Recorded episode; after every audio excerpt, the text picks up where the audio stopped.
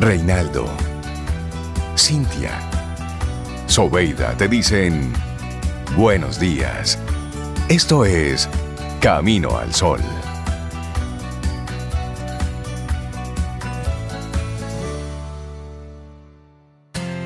En Camino al Sol, la reflexión del día.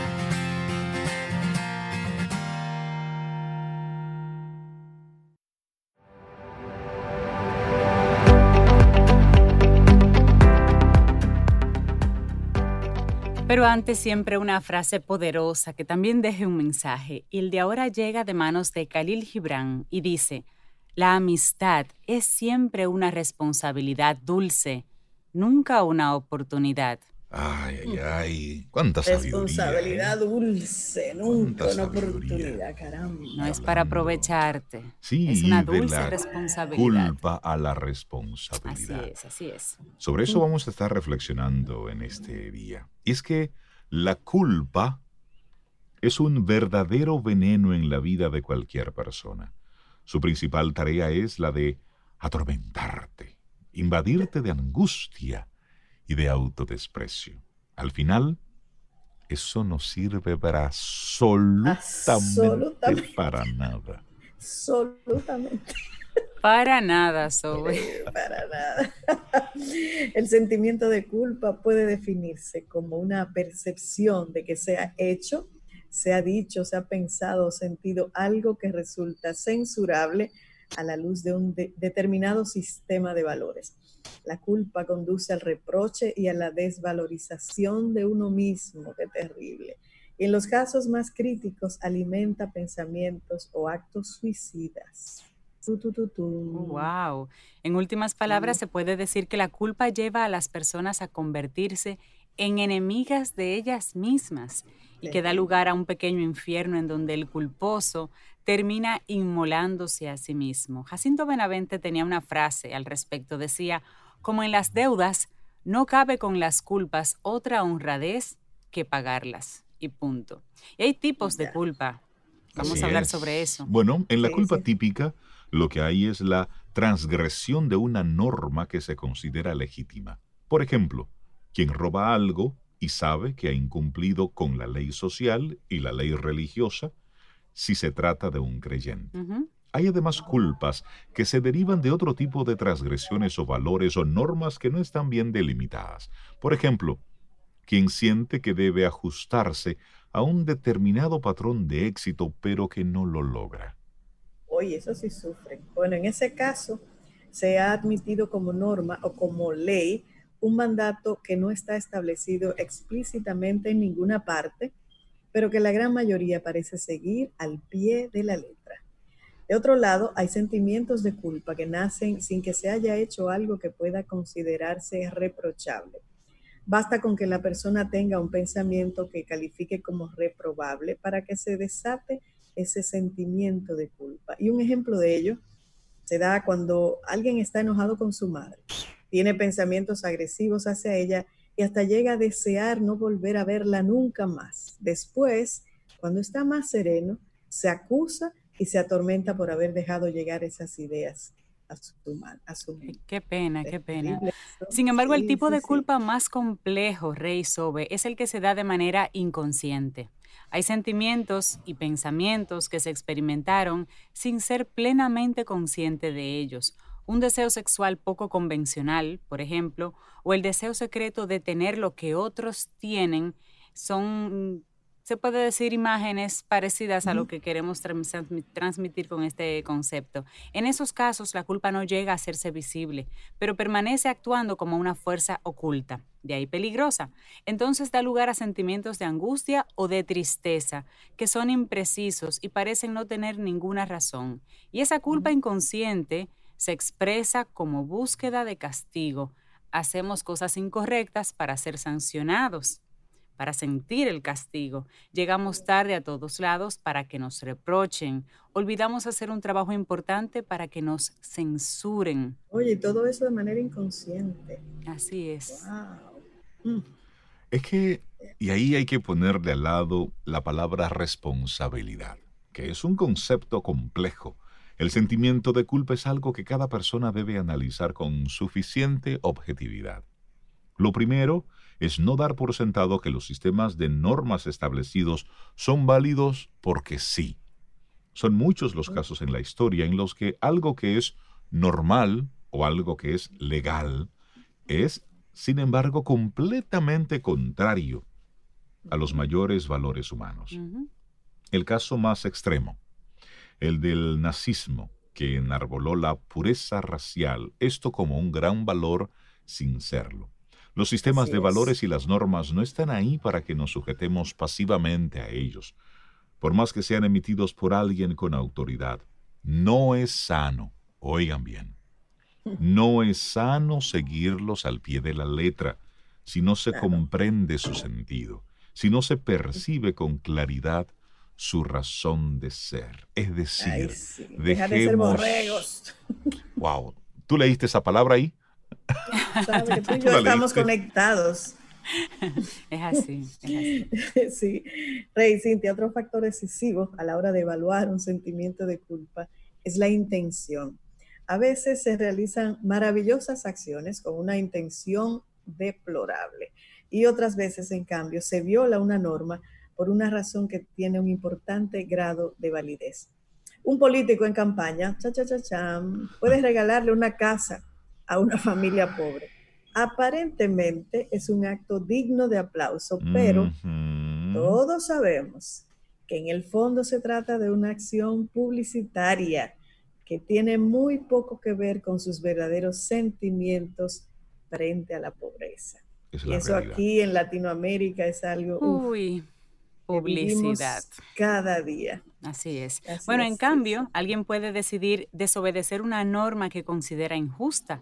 Sí, bueno, eso está ahí, pero yo no comulgo con eso. En Colombia, un país mestizo, recientemente se abrió una gran polémica debido a la negativa de un ciudadano afrodescendiente para ser requisado por la policía y la culpa inconsciente exige mayor trabajo. La persona conscientemente no se siente culpable de algo, pero suele terminar pagando los platos rotos en situaciones que no lo ameritarían, o tiene un sentimiento de angustia constante o una acusación implícita al hecho de meramente existir. Eso le pasa mucho a las personas que sobreviven a accidentes, en donde muere todo el mundo y son el, prácticamente el único sobreviviente a accidentes de tren, de aviones, que quedan con ese sentimiento de culpa tan arraigado de por qué yo sobreviví cuando los... y terminan muchas veces en casos tristes de suicidio. Así es. Es lamentable. Bueno, pues en todos los casos, sin embargo, se ve claramente cómo la culpa por sí sola es un sentimiento inútil, completamente mm. inútil. No sirve más que para autoflagelarse y pasarlo mal. Lo que libera de la culpa es asumir la responsabilidad por el daño que se ha causado, cuando efectivamente se causó un daño, y esto se aplica. Esto significa reparar ese perjuicio en la medida en que sea posible. Así es. Mira, y cuando el daño es solamente imaginario, la responsabilidad estriba en hacer conscientes esos sentimientos de culpa, estableciendo su origen y la forma en que se manifiestan. Atormentarte por una culpa, oigan bien, no te hace mejor persona, todo lo contrario, te impide mejorar, te impide avanzar. Asumir la responsabilidad propia en los daños reales e imaginarios es el camino auténtico para superar esta inútil faceta de sentimiento. ya lo sabe. Deje de sufrir de más.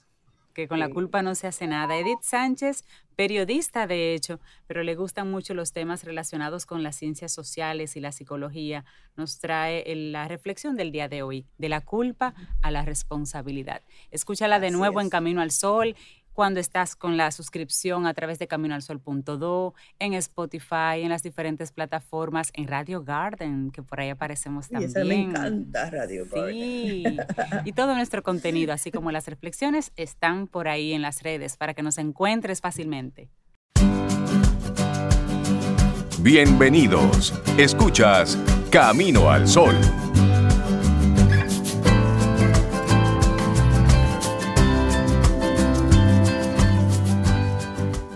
Así es que si usted está ahí, buenos días, buenas tardes o buenas noches. Se está conectando con nosotros a cualquier hora del día, no importa. Bienvenido, bienvenida a Camino al Sol. Claro que sí. Vamos a recordarte un número de teléfono que tenemos disponible para conectar contigo. Es el 849-785-1110, nuestro número de WhatsApp en Camino al Sol, 849-785-1110. Y también nuestro correo electrónico, hola arroba caminoalsol.do. Y eso para sugerir temas, para sugerir mejoras, todo lo que se te ocurre a ti, Camino al Sol oyente, como coproductora e inversionista de Camino al Sol. Escríbelo por ahí, que estamos mira, atentos. Me gusta eso, sí. Esas dos nuevas características. Eso. Bueno, la de coproductor no es nueva, eso desde el día uno. Claro. Pero la de inversionista, esa me encanta. Sí, me todos aquí encanta invertimos esa. dos días, dos horas de nuestros Sí. días. Invertimos amor, invertimos energía en todo esto, tanto quienes hacemos como quienes recibimos Camino al Sol. Así que hay una inversión Sí. ahí también. Por De supuesto. tiempo, claro. Sí. Qué Es un bueno. tiempo que si usted le Me pone a gusta. eso eh, lápiz y papel, Claro, dos horas por día por ocho años. Es vida, sí, sí. es Ocho vida. años. Sí. Wow. Sí, sí. Somos Uf. casi primos aquí todos. ya somos No, no, familia. usted y yo no somos primos. No, No, somos somos- nada. Usted y yo no somos nada. Mira, ¿tú sabes que hace, hace algunos días volví a ver el documental El Gran Hackeo? Así fue que le pusieron en español. Y tiene que ver esto mucho con la consultora británica Cambridge Analytica, que simboliza el lado oscuro de las redes sociales después de las elecciones presidenciales del 2016 Sí. en Estados Unidos en las que ganó eh, Donald Trump. ¿Y de qué va el documental? Vamos a poner un poquitito esto en, En contexto, digamos. Bueno, mira, el documental analiza lo sucedido con el escándalo de Cambridge Analytica que tú mencionaste, Rey, vinculado al Brexit y las elecciones presidenciales de los Estados Unidos del 2016, muy recientes. Y según Jeffrey Esposito, un escritor en Capper Sky, comenta que la privacidad y los datos en redes sociales, que quedó muy evidenciado ahí, son temas de los que sus compañeros hablan con frecuencia en esta empresa, así como un podcast que se llama Transatlantic Cable, pero que básicamente dice que nosotros ponemos mucha información en las redes como borreguitos, la palabra que mencionamos. Sí, por las buenas, damos demasiada información sobre. Así es. Y bueno, eh, ellos además dicen que muchos de nosotros no leemos el contrato de licencia para usuario final, que las siglas en inglés son EULA. No tiene que ser un cibergenio para que nos demos cuenta de que damos demasiada información, como tú dices, Cintia, a cambio de poder usar una plataforma donde podamos compartir demasiada información.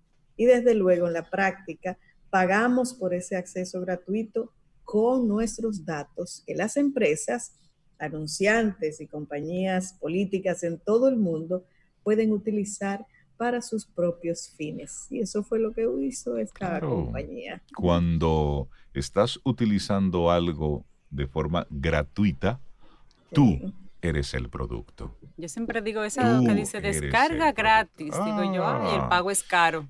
Pero, ¿qué tiene que ver todo esto con, con nosotros? ¿Qué tiene que ver contigo? Bueno, Cambridge Analytica no solo obtuvo los datos que has compartido en las redes sociales, sino que, según los términos de su EULA, también pudieron reunir datos sobre los perfiles públicos, los perfiles públicos provenientes de una gráfica social del usuario.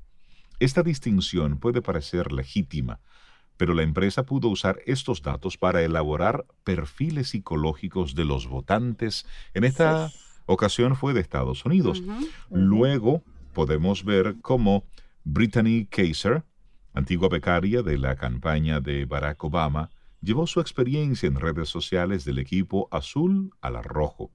En su papel con Cambridge Analytica mientras trabajaba en las campañas de Ted Cruz y posteriormente de Donald Trump, usó el mismo manual de estrategias para influir en las elecciones a escala. Así es. Y la idea era utilizar los datos disponibles de las gráficas sociales de los usuarios para remodelarlos y reconstruirlos de modo que influyeran en su voto durante las elecciones. Eso en español es manipulación, más o menos, ¿verdad? Dicha información no siempre era objetiva o imparcial, sin embargo, se usó de una manera muy efectiva y vimos los resultados. Bueno, y por eso Kaiser es una figura central y de hecho le toca el papel de villana, de mártir, protagonista confundida y muchos otros durante el desarrollo del documental. En última instancia, su papel refleja sus acciones en Cambridge Analytica y cómo su testimonio y su rol de informante ayudaron a hacernos una idea sobre las elecciones en la era de las redes sociales. Estamos hablando de las elecciones de Estados Unidos del 2016. Y nosotros que estamos actualmente viviendo y estamos en medio de, la parte más caliente de la campaña política en República Dominicana, no hay página web que tú abras sin que haya un bombardeo excesivo, abusivo de publicidad política. Y, eso de todos los candidatos. las conversaciones que se dan es, Es, una locura lo que estamos viendo. no importa la página web que tú abras, tú recibes de un candidato o de otro. Tanta información, tanto contenido, tanta basura, que dice, pero por Dios. Y eso, que es luego otro tema que vamos a, a compartir, cómo están de nuevo entollando las calles de afiches cómo están de nuevo ensuciando la ciudad todos estos políticos irresponsables que tenemos, violentando todas las normas, ensuciando una ciudad que no es de ellos, que es del pueblo, porque al final todo eso se queda sucio, eh, pegado, pegado. Cierro el paréntesis. ¿Pero qué podemos aprender de este paréntesis? de esto podemos cuidar muchas cosas y creo que la más importante de ellas, o la que entiendo, es una de las más importantes, es cuidar todo lo que yo estoy colocando, cómo de manera pública, cómo de manera gratuita yo estoy ofreciendo información que me es sensible. Y no solamente información mía, sino de mis hijos, de mi pareja, de mi familia, de mis espacios laborales. Cómo yo estoy poniendo a merced de cualquier persona un tipo de contenido, un tipo de información que puede ser fácilmente utilizado luego en mi contra. Así, mismo. Pero como aquí, siempre damos un poco de sugerencias para, mejorar. Y en este caso hay, vamos a compartir 10 pasos de cómo mejorar tu privacidad online. Y vamos a comenzar con la primera, importantísimo comprueba los ajustes de privacidad en tus redes sociales. A veces uno no, no, no le pone caso a eso, pero es importante. Miren, tus cuentas en las redes sociales contienen mucha información sobre ti y te sorprendería la cantidad de datos que son visibles para cualquier usuario en la web. Por eso la recomendación es encarecidamente comprobar tus ajustes de privacidad, porque eres tú el que tiene que decidir, y ahí volvemos con el tema responsabilidad de hoy. Tú decides qué información quieres compartir con completos desconocidos y cuál con tus amigos e incluso la que quieres guardar solo para ti de manera privada. Así es que a chequear esa parte de la privacidad de cada uno de los servicios, redes que estás utilizando en la web. Así es. Número dos. Número dos, no guardes tu información privada en un almacenamiento público. Claro. Parece obvio, pero no. Más allá de las redes, no utilices servicios online de intercambio de información para almacenar tus datos privados. Por ejemplo, y lamentablemente hay que dar ejemplos, Google Docs no es el lugar indicado para almacenar una lista de contraseñas. Dropbox no es el lugar indicado para las copias de tu pasaporte, a no ser que se encuentren en un archivo cifrado. Pero básicamente la idea es que no utilices servicios de intercambio gratuitos para tus datos privados y sensibles. Eso que se quede privado, privado. Tú sabes que hace unos días estaba conversando con, con una persona muy querida que es especialista en esto de tecnología. Y yo le decía, mira, tengo un tema con las contraseñas. Es decir, ah, cada vez que entro a una página nueva, que se me olvida, que la anoto, que y le pregunto, ¿qué sistema tú utilizas para todas tus contraseñas? Les estoy hablando de una persona tecnológica, un experto en seguridad. Y él saca una mascota y me dice, mira, Rey, todas mis contraseñas yo la tengo en esta mascotica. Sí, porque claro, si, la pones en un lugar electrónico, en cualquiera A partir de, ahí, yo asigné una mascotica, una libreta, que esa es mi libreta de, contraseñas. Y ahí es que yo voy colocando. Es que no hay forma. Óyeme, dos, eh, es un trabajo, ¿eh? De verdad que sí. Pero, Pero nunca, nunca Rey ponga el aunque es un poco difícil, a qué servicio pertenece el usuario con la contraseña. Claro, hay unos, hay unos códigos ahí. Porque si yo me encuentro tu mascotica, tú sabes. Número 3, evita el seguimiento. Cuando visitas una página web, tu navegador divulga mucha información sobre ti y tu historial de navegación. El sector del marketing utiliza esta información para conocer tus gustos y atraerte con anuncios y el modo incógnito no puede prevenir este seguimiento. Necesitas herramientas especiales. Utiliza la navegación privada para evitar el seguimiento en Internet y hay muchas herramientas que puedes buscar. Y hay servicios. Y hay servicios. Sí, sí, sí, sí, es verdad, es verdad. Así es. Bueno, mantén tu dirección de correo electrónico principal y tu número de teléfono en privado, a menos que seas una figura pública, que ese sea tu medio de contacto principal para hacer negocios, hay que decirlo. Pero tu recompensa por compartir tu dirección de correo electrónico y número de teléfono, te digo, mucho spam, mucho, mucho, mucho spam. Mucho correo basura. Y muchas llamadas extrañas también a tu, a tu, teléfono. Aunque no puedas evitar compartir esta información con servicios en Internet, con tiendas online que te la piden, no la compartas con cualquier persona en las redes sociales. El DM, el direct message, mira, tú quieres conectar con usted, lo envío por una vía directa o dame tú tu teléfono y yo conecto contigo aparte.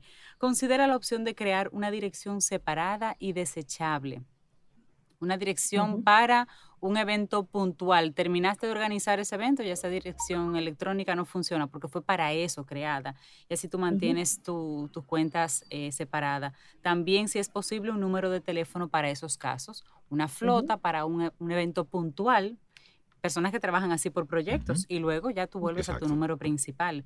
Crea una cuenta de, de correo electrónico adicional o compra una tarjeta SIM. Son opciones también para usarlo en tu aparato, pero otra tarjeta para que puedas tener esas, esas separaciones, digamos. Así es. Sí, porque hay que cuidarse. Bueno, aquí viene la quinta. Utiliza aplicaciones de mensajería que tengan cifrado de extremo a extremo. Y estas aplicaciones de mensajería, o sea, correo electrónico y otro tipo de intercambio de mensajes, las más modernas utilizan cifrado, pero en muchos casos lo llaman cifrado en tránsito. Los mensajes se descifran en el proveedor y se almacenan en sus servidores. ¿Y qué pasaría si alguien hackeara esos servidores?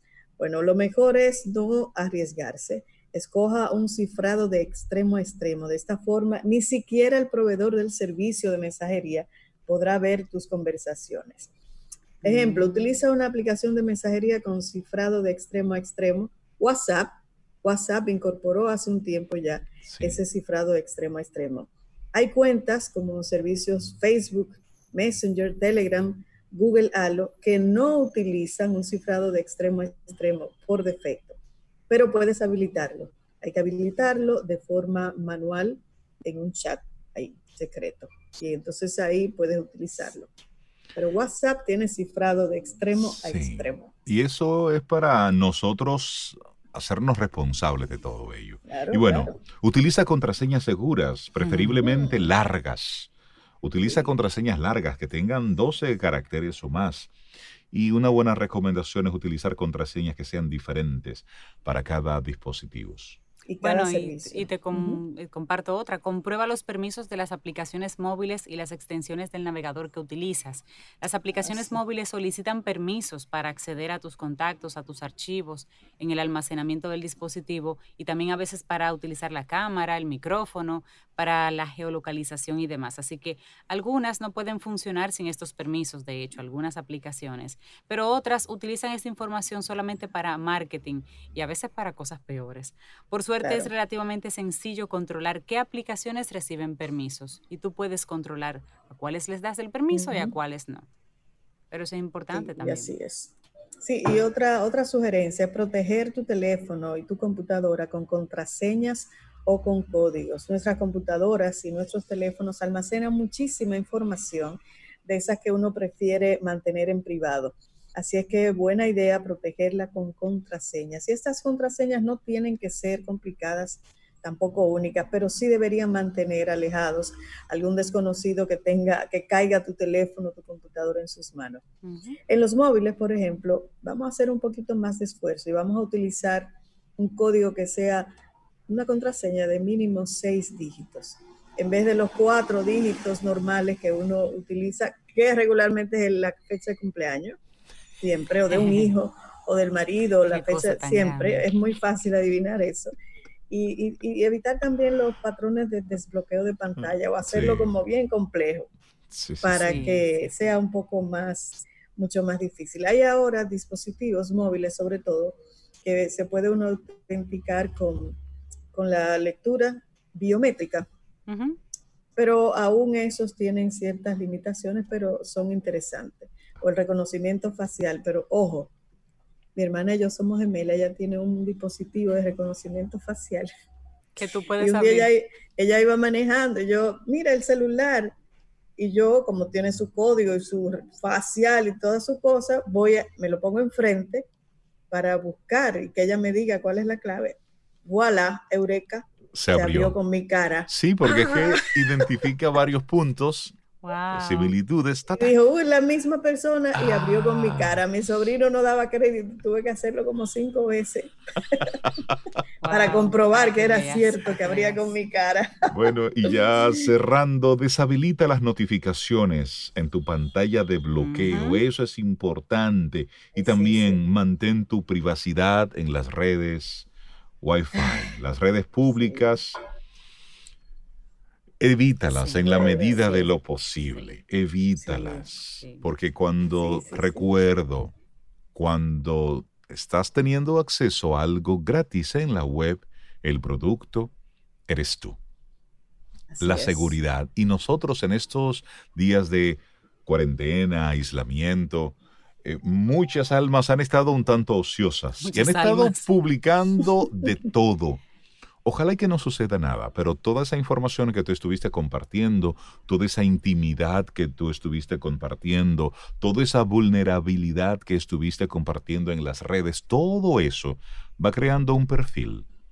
Es posible que al 99% de la audiencia que te sigue eso simplemente pase como algo muy humano, algo muy chévere, muy sentido y personal. Pero hay un 1% o un 00001 que puede encontrar algo que hacer con esa información que te puede perjudicar. Entonces, siempre hay alguien. Siempre hay alguien que está observando. Sí, no, este, imaginando. Sí, sí, y este, y este documental que estábamos haciendo referencia, es bueno que que lo veas y que lo veas con tus hijos, con tus hijos adolescentes, para que conozcan el impacto de toda la información que, está en la web, cómo sirve precisamente para crear unos, unos perfiles. ¿Y a dónde está llegando todo esto?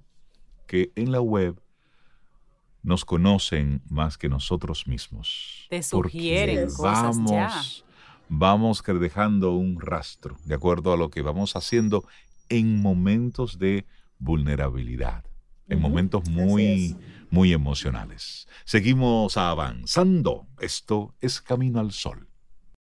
Disfrutemos un delicioso café escuchando Camino al Sol. Contigo hoy, contigo siempre, Camino al Sol.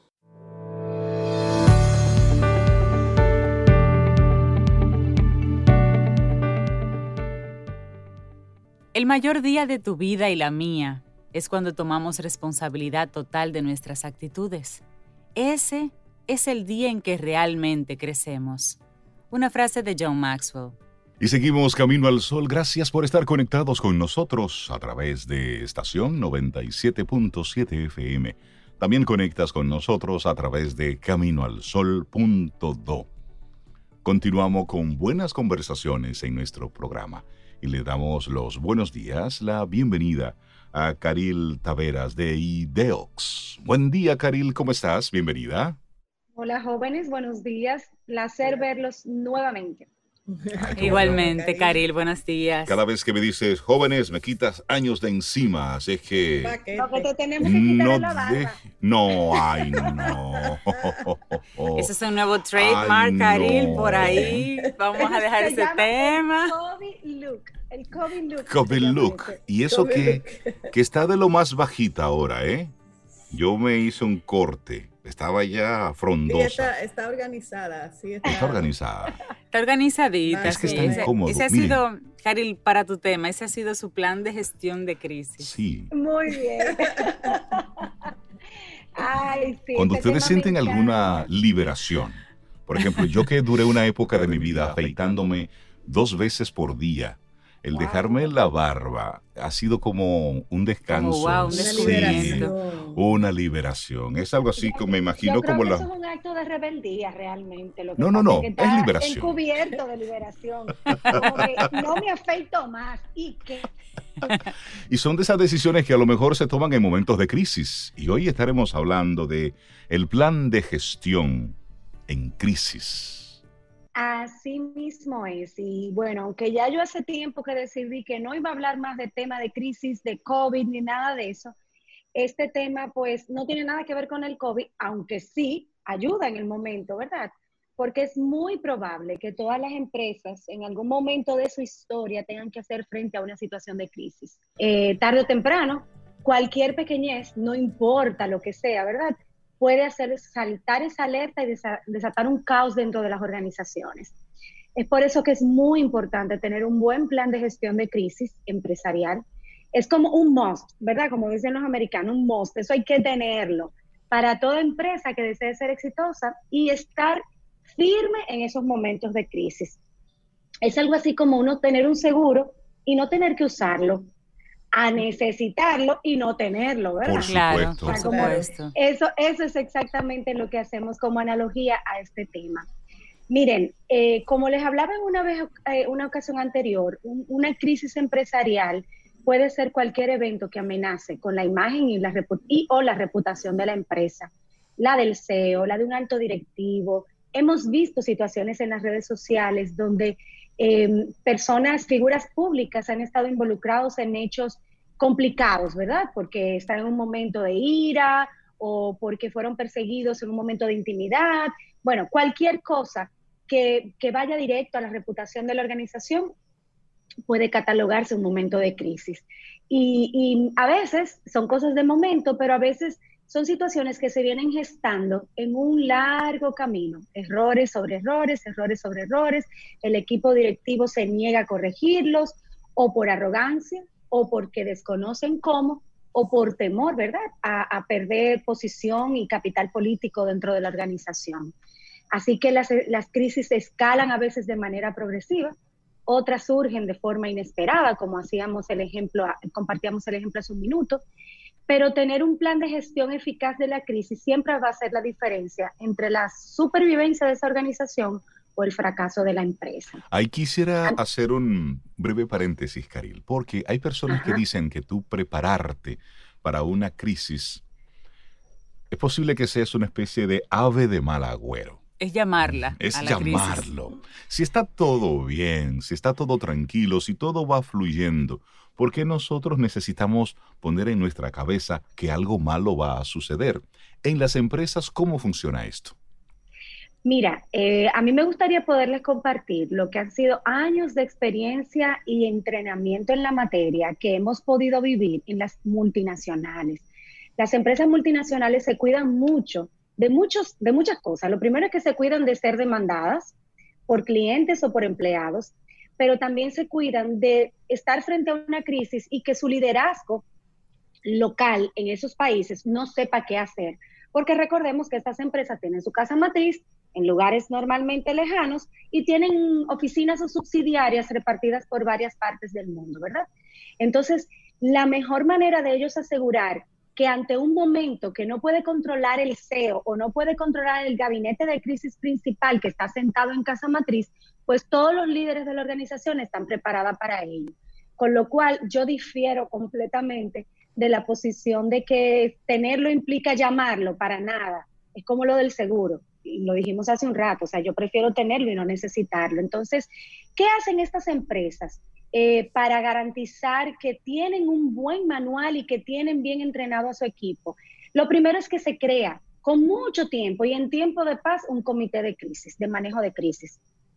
Esa figura se le llama táctica, justamente porque solo se activa en momentos particulares donde se lleva un protocolo de tal manera que tú puedes saber, bueno, eh, tenemos esto, esto, esto, sí, tipifica una crisis, entonces hay que activar el gabinete. No se activa el gabinete de crisis por cualquier razón realmente. En este grupo este, se, trata de tener expertos en diferentes áreas, sobre todo en la parte de comunicación, y por eso es un tema que, abordamos desde, desde IDEOX, ¿verdad? Eh, muchas veces se infravalora el tener previamente definido, por lo que ustedes bien acaban de mencionar, un equipo como este, pero definitivamente es muy sabio tenerlo estructurado. Y para esto es importante también contar dentro del equipo con un asesor externo que no tenga nada que ver con la empresa, que conozca la empresa, que conozca sus directivos y que esté, digamos, a la distancia de una llamada para este momento, porque puede ser muy objetivo. Un segundo punto importante a, a resaltar aquí es que se debe identificar con antelación cuáles son esas situaciones o cuáles son esos procesos donde la empresa tiene ciertas áreas de oportunidad, porque esas son las áreas débiles, esas son las áreas por donde puede venir una, crisis, ¿verdad? y, y, en este sentido, pues el plan de recuperación y de comunicación debe estar generado con anticipación. Obviamente hay que trabajar en corregir esas áreas de oportunidad, pero si son áreas que no controlamos del todo, entonces sí debe haber un plan muy, muy claramente identificado para si la crisis explota por ese lado, ¿qué hacer? La información es poder y lo hemos visto en, muchísimos aspectos. Analizar la información de sectores competidores, situaciones o, crisis que están viviendo otros en el sector puede ser una ayuda para, para mantener engrasado, ¿verdad? Ese engranaje de la gestión de crisis de nuestra organización. Es importante que el equipo esté listo. Tener un área de comunicación activa, un área de relaciones públicas que puede ser dentro de la organización o puede ser subcontratada, para que teniendo un consejero empresarial en materia de comunicación y asesoría legal, pues puedas poner en perspectiva qué tipo de comunicación se debe llevar a cabo en casos de emergencia. Todo comunica y ustedes lo saben, ¿verdad? Sí, sí, sí. Yo creo que Sobe tenía una pregunta, le he visto mano levantada. Sí, em, las crisis se presentan de diferentes maneras y en diferentes magnitudes. Ese plan que tú sugieres, ¿es un plan genérico o pudiéramos contemplar algún tipo de crisis, su nivel de intensidad para hacer uno específico? ¿Cómo se maneja eso? Porque hasta que no llegue uno no sabe. Es así, pero ciertamente cuando se recomienda mirar situaciones en el pasado y cómo lo han manejado, pues te da categorías de crisis.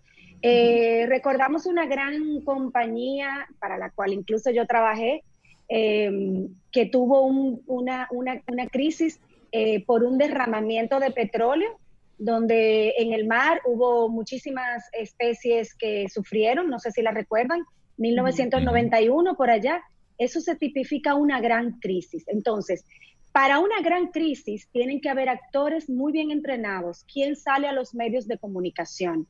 ¿Qué se dice? ¿Qué no se dice? Cuando surge una pregunta para la que no estaba en el manual, para la cual no estábamos preparados, ¿qué hacemos al respecto? Porque todo lo que decimos y lo que no decimos también comunica. Pero si la crisis es reputacional, eh, por, porque uno de nuestros directivos o el CEO de la organización se vio envuelto en un escándalo, también hay un manual para manejar crisis reputacionales. Digamos que se vuelven categorías, ¿verdad? Hay, hay diferentes tipos de acciones para cada una de las categorías. Lo que no es opcional es no tener ninguna categoría creada para cualquier tipo de acción. Importante, no, no se recomienda que sea el líder de la organización el que dé la cara, sino un vocero del líder, que en este caso puede ser su cabeza de comunicaciones o relaciones públicas o este, un asesor que esté contratado para eso en la materia. Siempre es recomendable que en caso de dar la cara a los medios de comunicación sea un líder de la organización que haya sido entrenado. Bueno, porque frente a los medios podría ser suspicaz que ninguno de los líderes de la, de la organización salgan a dar la cara frente a una situación como esta. Entonces, incluso se recomienda, eh, Rey, una cosa súper interesante, que si la crisis es de madrugada, y tienes que activarte, te vayas como estés. O sea, no te arregles, no te maquilles, no te peines, porque no, no debería parecer que estabas preparado para eso, sino que ha sido completamente eh, natural. Si estaba en pijama, pues tírate algo arriba y sal y da la cara a los medios. ¿Tú sabes por qué te hago la pregunta? Porque también eso está de una forma u otra conectada con el, el estilo del liderazgo del CEO de la organización. Por ejemplo, Donald Trump, él habla por él y por todo lo que está vinculado con él. Así es. Steve Jobs en su momento también lo hacía, es decir, daba la cara. Y como estamos viendo y viviendo unos tiempos donde a la gente le gusta hacer contacto directamente con la cabeza yo, el responsable, siente mayor nivel de, de seguridad, de confianza que esa misma persona es la que está dando la cara. De hecho, lo hemos visto como a propósito de, este aislamiento que hemos estado viendo, como muchos presidentes se convirtieron en el rostro de, por lo menos en la primera etapa, y la gente pues le daba seguimiento y cuando había algún país que tenía a un ministro o a una persona que no era el gobernante, comenzaban a hablar y por qué él, que es el presidente, no está dando la cara, no. ¿Mm? Por eso te hago la, eh, pregunta. Eso, eso, eso, eso tiene que ver mucho con el tipo de crisis que se estaba manejando en ese momento. Steve Jobs, por ejemplo, era, eh, digamos, el, el, ideador de sus productos. Y si se fijan, Steve Jobs salía a dar la cara cuando era un producto que fallaba.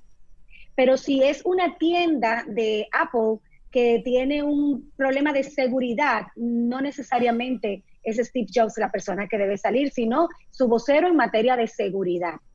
Entonces, cuando te refieres al tema de los presidentes, evidentemente ante una pandemia que está azotando al mundo entero, donde la seguridad eh, de la salud de la ciudadanía está en riesgo y ya se hizo el primer impacto a nivel del ministro de salud, pues lo que se espera es que el presidente o la cabeza máxima sí hable porque no solamente implica el tema de si estoy cubierto y mi salud está segura, sino qué va a pasar con la economía, qué va a pasar. Entonces ya estamos mirando la magnitud de la crisis. En esos casos, pues definitivamente sí es recomendable. Nosotros nos referimos a casos donde, eh, digamos, una compañía que tiene establecimientos eh, por todo el mundo, tiendas de conveniencia, por ejemplo, y hay una situación de tiroteo, eh, sangriento en una de sus tiendas de conveniencia.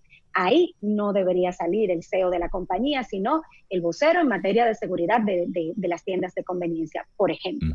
A eso nos referimos. es muy importante que ese manual esté listo, Cintia. Sí, es muy importante.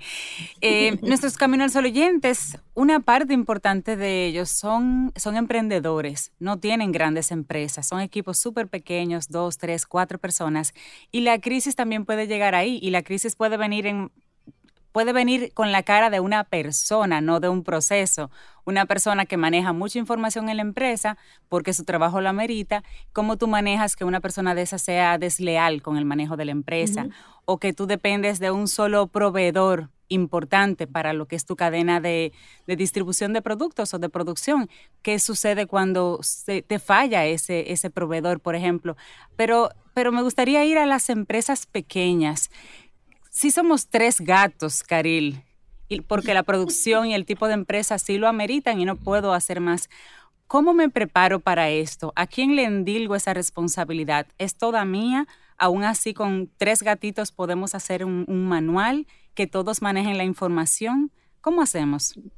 Definitivamente, lo importante es tener un libreto preestablecido y en ese caso, Cintia, pues contar con tus principales eh, stakeholders, tu, tu, grupo de interés interno, ya sea tú, tu esposo, una prima y una tía que trabajen los cuatro juntos y que ofrecen un servicio a través de las redes sociales.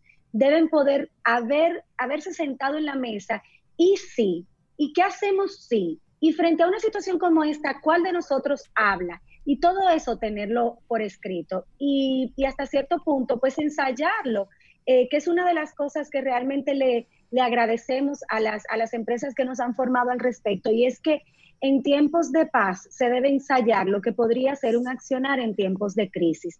Vemos que en el teatro, por ejemplo, eh, hay mucho tiempo de ensayo de una obra para ponerse en marcha, ¿verdad? La obra se pone en escena, se ensaya con la ropa puesta, con lo que vas a vestir en el, en el escenario el día de la obra pero no importa cuántas veces salga escena, siempre se sigue ensayando. Es lo mismo con un, manual de, crisis, no importa el tamaño de las empresas.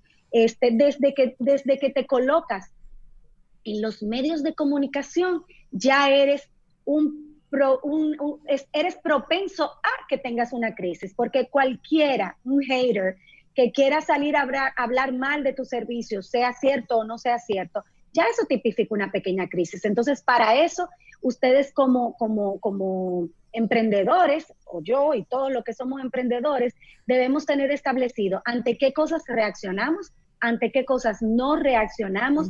Si va a parar el negocio, es una crisis a la que tenemos que reaccionar. Si es algo que sencillamente eh, es un comentario, es una, algo que no va a dañar la reputación de mi empresa, pues tenemos que definir si queremos responder o no. En ese caso puntual, algo que yo siempre les recomiendo a, a los participantes de los talleres y de las clases que imparto es que cuando hay un hater es porque definitivamente hay un lover. Y casi siempre el lover hace la tarea por la marca, la marca persona, la marca empresa. Entonces es tener claridad de en ¿Cuánto tiempo dejamos que la conversación, por ejemplo, si está fluyendo en redes sociales, camine hasta que el, lover salga y haga la tarea? ¿Cuánto tiempo pasa hasta que sea yo misma que hablo y paro la, rueda? O sencillamente, ¿cuándo es el momento de desarticular ese comentario eliminándola de tus redes sociales? Porque sigue siendo tuya la red social. Y ahí una frase que conecta muy bien ante la duda abstente. Un plan, como tú muy bien dices, viene planteando varios escenarios posibles. Y si lo que surge simplemente escapa de, nuestro, de nuestra planificación, ¿qué tan importante es guardar silencio versus una respuesta que sea totalmente espontánea y que pueda ser imprudente? Ahí mi respuesta va a ser es no perder la calma recordar que lo peor que podemos hacer ante una crisis es perder la calma y responder de una manera abrupta y no pensada eh, es, que hemos sido presos de una provocación. Eh, todo líder, no importa si es de una organización grande o pequeña, eh, tiene esa gran virtud o debería tener esa gran virtud de, de ser sosegado, ser paciente y esperar a tener la respuesta correcta o sencillamente a que esa respuesta nunca tenga que darse. Estas decisiones erráticas le cuestan mucho a la reputación de la marca persona y de la marca organizacional. Cuando decimos cosas sin pensar, se, se complican mucho más las cosas, eh, Reinaldo. Otra, otra recomendación es no te quedes aturdido. O sea, una cosa es no perder la calma y estar en paz. Y otra cosa es que te aturdas de tal manera que no seas capaz de reaccionar. Porque no hacer nada y esperar que las cosas se reviertan solas, dependiendo de la, de la crisis que estemos hablando, tampoco ayuda al manejo de la crisis. Eso no va a servir para nada. Por el contrario, lo que puede hacer es agravar la situación todavía más, porque cuando una empresa no acciona o no habla, alguien va a hablar. Entonces, dependiendo de lo que sea que esté provocando la crisis, tenemos que haber definido si eso debemos abordarlo o no. Por eso es importantísimo ese manual de crisis del que le hemos estado hablando, porque todo eso debe estar recogido allí. Hay que tener pendiente que esto se convierte en un reto para los niveles directivos cuando estamos hablando de organizaciones que tienen niveles directivos o para los socios en una organización pequeña. Ese es el momento donde se diferencia y se queda muy en evidencia la diferencia entre el experto y el aprendiz. Nadie nace sabiendo, pero tampoco una golondrina hace verano. Así que debemos estar unidos en esos procesos. Ocultar los daños solo va a empeorar las cosas. Eh, alguien me preguntaba hace poco, eh, bueno, pero es que cuando, cuando hemos cometido un error y lo hemos podido resarcir, eh, no hay necesidad de evidenciarlo. Entonces yo le decía, bueno, depende, porque lo pudiste resarcir a partir del momento que te diste cuenta. Pero de ahí hacia atrás hubo alguien impactado que definitivamente va a ser la diferencia a nivel de comunicación. Recuerdo que hace poco una empresa de, distribuidora de venta de, artículos a gran escala en República Dominicana eh, colocó una oferta en sus redes sociales. Es una empresa que al parecer estaba haciendo pininos en las redes sociales, pero es una gran empresa eh, establecida a nivel de, de comercio.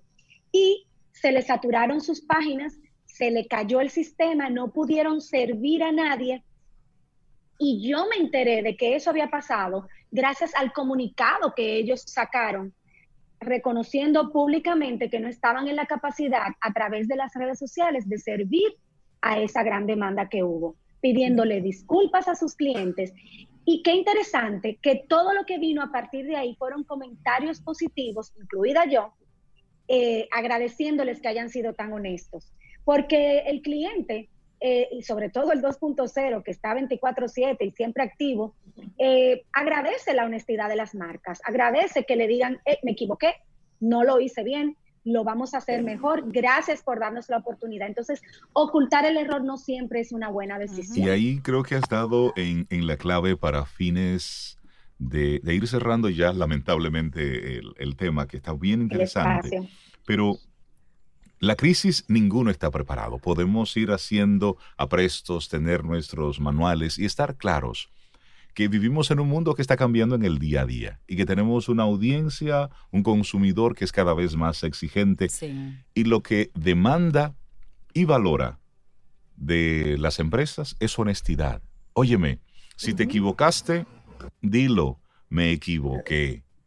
Y pasamos la página y seguimos avanzando porque el querer mantener una imagen inmaculada ya no aplica este tiempo. De hecho, no es posible. Y lo que haces con esto es hacerte daño. Y esto aplica para grandes empresas y para microempresas. Y como decía Caril, un cliente está dispuesto a perdonarte si te ve con la humildad en la cara. Exactamente. Si, te, abiertamente te muestras vulnerable y mira. te muestras honesto. Honesto, así es. Sin embargo, si muestras la, otra cara, ese mismo cliente tiene una reacción totalmente. Saca el látigo. Caril, las personas que quieran conectarse con, con Ideox, ¿cómo puede hacerlo? Puede hacerlo a través de nuestras redes sociales, arroba ideox rayita abajo para Instagram y en LinkedIn, arroba ideox. Así que pueden por ahí comunicarse con nosotros. Me gustaría cerrar diciéndoles que definitivamente las crisis siempre van a existir, una más grave que otra. Lo que realmente es importante es cómo la manejamos, porque de eso puede ser que transformemos un fracaso en un éxito para la organización y sus principales stakeholders. Así que escuchas activas de Camino al Sol, a tener muy claro ese plan de manejo de crisis, incluso en el hogar, que es posible. Claro que sí. Que tengas un excelente día. Un gran abrazo. Gracias, Karil. Gracias un abrazo. a ustedes. Chao. Gracias, Karil.